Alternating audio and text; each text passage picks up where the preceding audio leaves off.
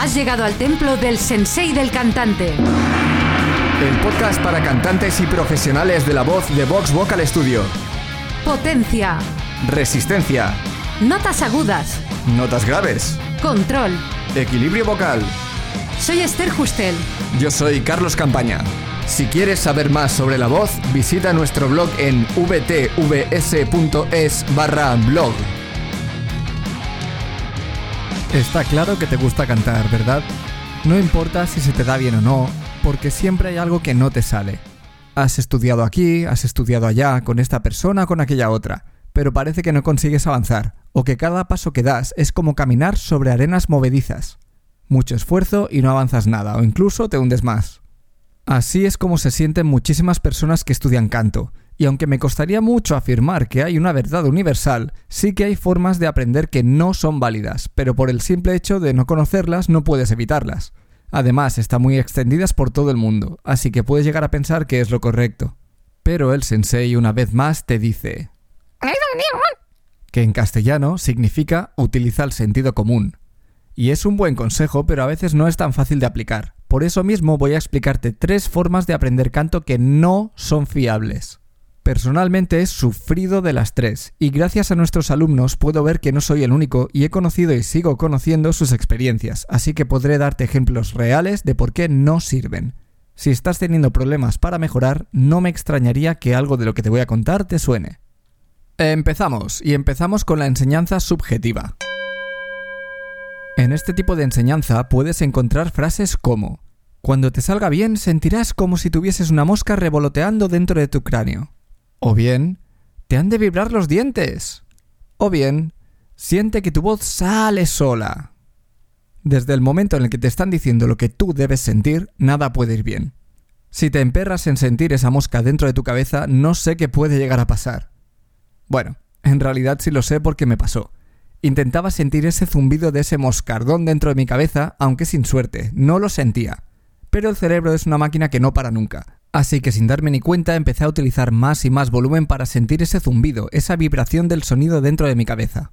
En otras palabras, lo que estaba haciendo era gritar. Y todo por algo tan pequeño como una mosca. A mi modo de ver, solo hay una sensación que es válida para todo el mundo. Debes sentirlo más fácil.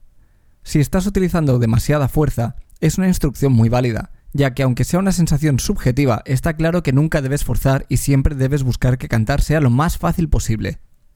¿Por qué no funciona este tipo de enseñanza?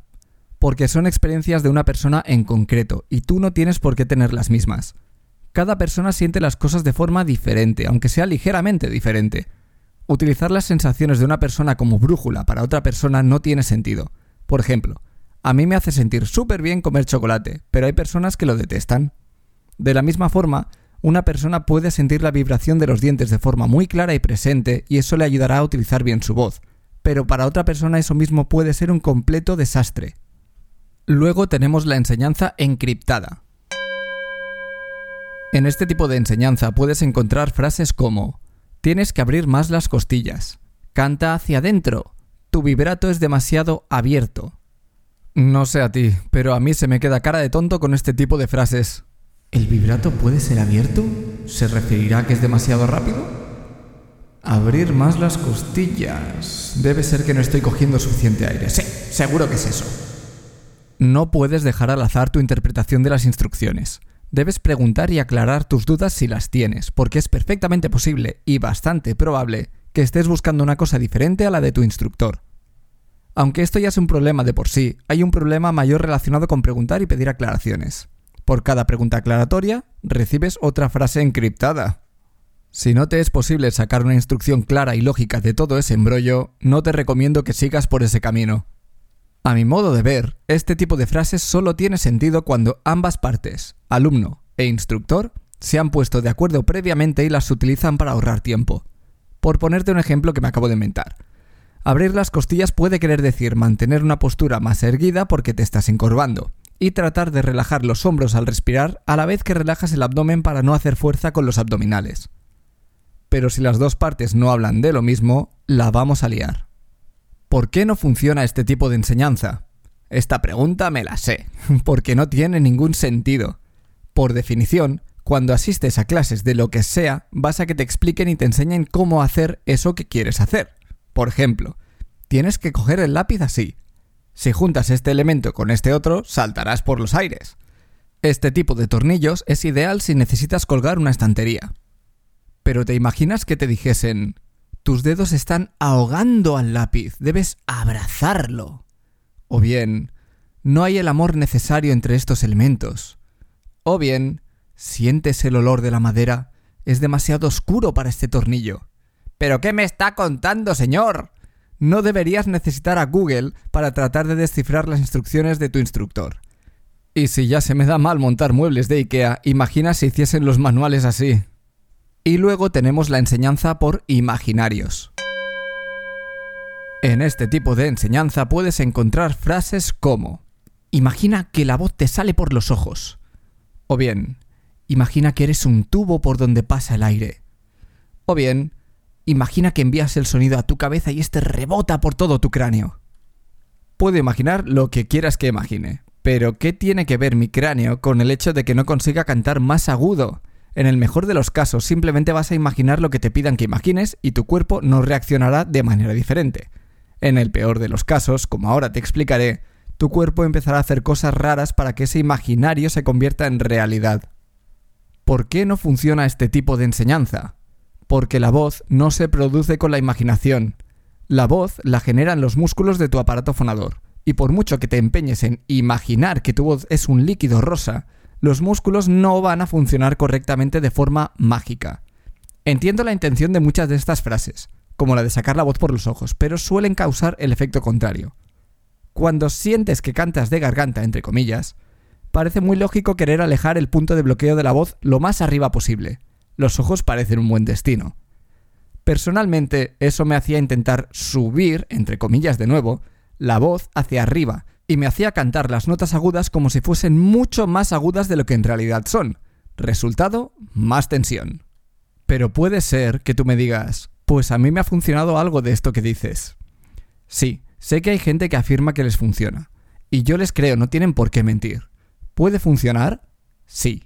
¿Es fiable? No. Ahora mismo te explico por qué. Y te lo voy a explicar con la enseñanza que desde mi punto de vista es la correcta, que es la enseñanza experiencial. El problema a raíz de todo lo que te he explicado es que todo es interpretable. Las instrucciones no son claras y cada persona puede entender una cosa diferente, por lo que los resultados dependerán más de la suerte que de otra cosa. Las probabilidades de que eso ocurra suelen ser muy pequeñas porque cada uno de nosotros es diferente y reacciona físicamente de forma distinta a cada estímulo. Por ejemplo, si tienes un miedo atroz a los gatos y te dicen, imagina que tu voz es ligera como un gato, probablemente la reacción de tu cuerpo no te sirva de mucho para cantar mejor. Por eso hay que tratar de explicar y ver de manera objetiva lo que estás haciendo. Y lo que estás haciendo es buscar una experiencia que no tienes. Por ejemplo, la experiencia física de cómo cantar notas agudas de forma cómoda, sin gritarlas. ¿Cómo puedes aprender a hacer algo tan complejo que no sabes ni cómo se debería sentir? Con instrucciones claras. Instrucciones del tipo, baja el volumen aquí, pon la boca en esta posición, deja caer tu mandíbula, imita este sonido, etc. Son instrucciones que sabes si estás haciendo bien o no. Por ejemplo, sabes cuando no estás bajando el volumen, porque lo oyes, o incluso puedes utilizar un micrófono con un medidor de volumen para verlo. Por otra parte, saber el porqué de las cosas puede ayudarte. Saber qué estás buscando con cada instrucción te puede ayudar a centrarte en ello, y así empezar a crear una relación entre la correcta ejecución de un ejercicio o frase de una canción y la sensación física que eso te hace sentir. Causa y efecto, baby. Y hasta aquí el episodio de hoy. Gracias por escucharnos. Si te ha gustado y quieres más, hazte fan del sensei. Únete a nuestra comunidad de cantantes para aprenderlo todo sobre la voz. Visita vtvs.es barra sensei-fan